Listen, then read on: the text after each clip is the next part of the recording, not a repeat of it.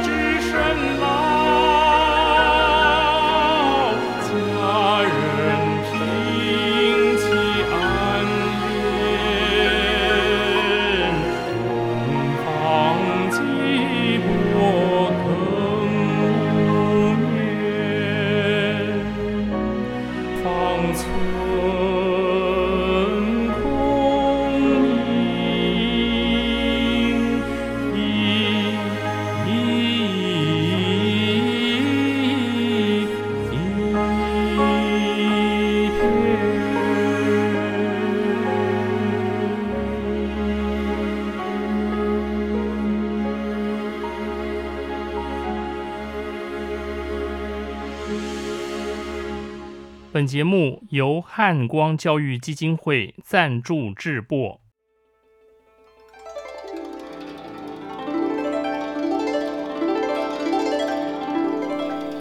各位听众朋友，大家吉祥，大家好，我是简崇元，很高兴和各位在空中相会。我曾向朋友夸口，要看尽天下美人，试尽天下好汉。览尽天下美景，品尽天下好茶，读尽天下好书，享尽天下美馔，听尽天下美乐，唱尽天下好歌。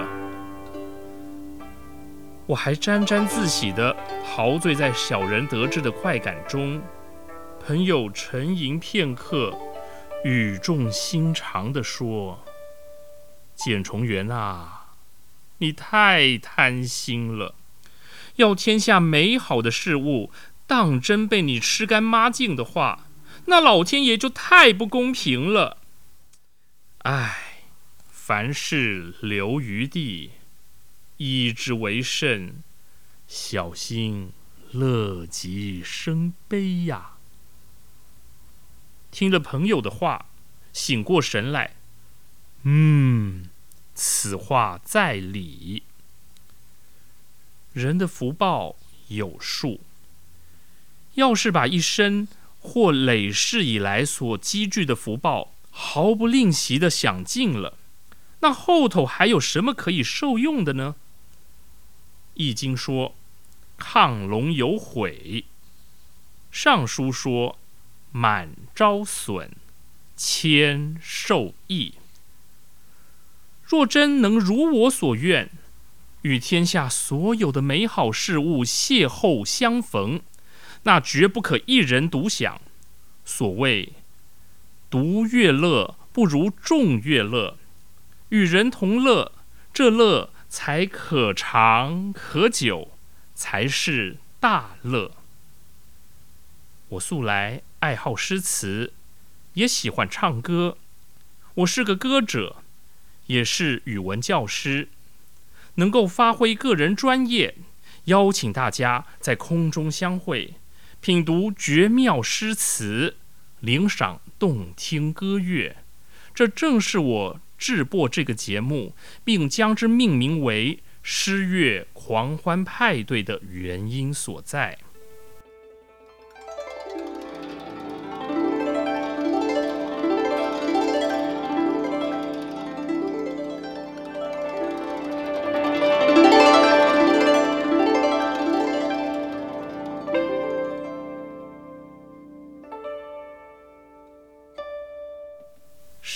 狂欢派对能够顺利开席，最要感谢的当属汉光教育基金会了。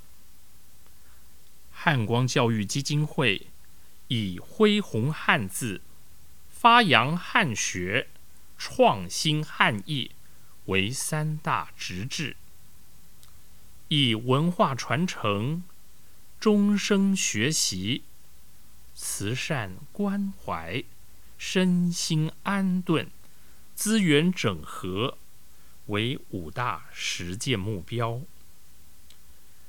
基金会举办的众多活动中，以“旧爱新欢”古典诗词谱曲创作暨演唱竞赛最负盛名。“旧爱新欢”从早期的诗词吟诵，到后来将古典诗词与现代音乐结合，让古典诗词贴近生活。能够有不同形式且更为广阔的永续传承，改变为古典诗词谱曲创作暨演唱竞赛的新形态。一路走来，已经十七年了。我与汉光结缘，就是在旧爱新欢。我担任第十六届初审。及第十七届决审的评审委员。更确切的说，我与汉光结缘，正是因为诗与乐。去年的这个时候，我向基金会宋巨芳董事长表达制播本节目的意愿，并在翁玲玲执行长的指导下提出企划。很幸运的。获得基金会的支持，原定去年九月上架开播，但好事多磨，因种种不可抗力的事故，直到现在才与各位在空中相会。事情办成这样，实在是无颜面见宋董事长及翁执行长了。他们大人有大量。还愿意给我机会，预成这桩美事。在此，我要郑重的公开表达歉意与谢意。前几天因公务与翁执行长通电话，这才知道，今年是汉光教育基金会成立的二十周年。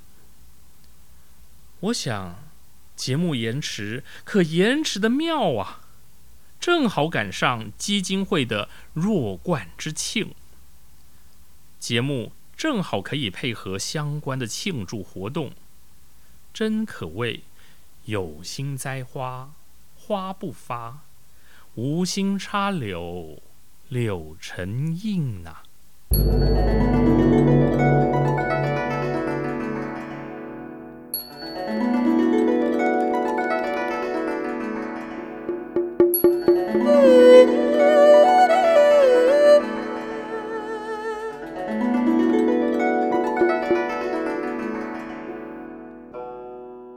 各位对于节目一开始播放的歌曲还有印象吗？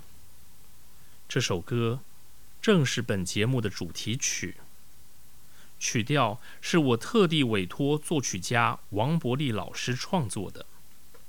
演唱者是谁呢？嘿嘿，正是鄙人在下我。歌词唱的是什么？或许乍听之下听得不大清楚。我来读读歌词：《西江月》，夜读遣怀，夜半居兮生恋，窗前辗转连绵，展书遥想古今闲，心醉。神游文苑，把卷不知身老。佳人平起暗怜，东方既薄更无眠。方寸空明一片。这阙词的词牌是《西江月》，所谓词牌，就是曲调的名称。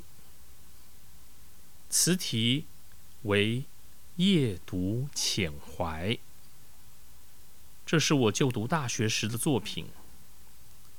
自个儿的歌，自个儿唱，是不是有一种小人得志的快感呢？话说，一九九八年。当时我二十二岁，修读词选与习作这门必修课，在王维勇老师的指导下，完成了这篇习作。夜读浅怀，写的是我连更彻夜批览典籍的甘苦，以及没有会意而神明自得的满足感呐。这篇少作，年轻时的作品，文字虽然青涩些，却是当时意欲深叩文学大门的初心者的表白呀。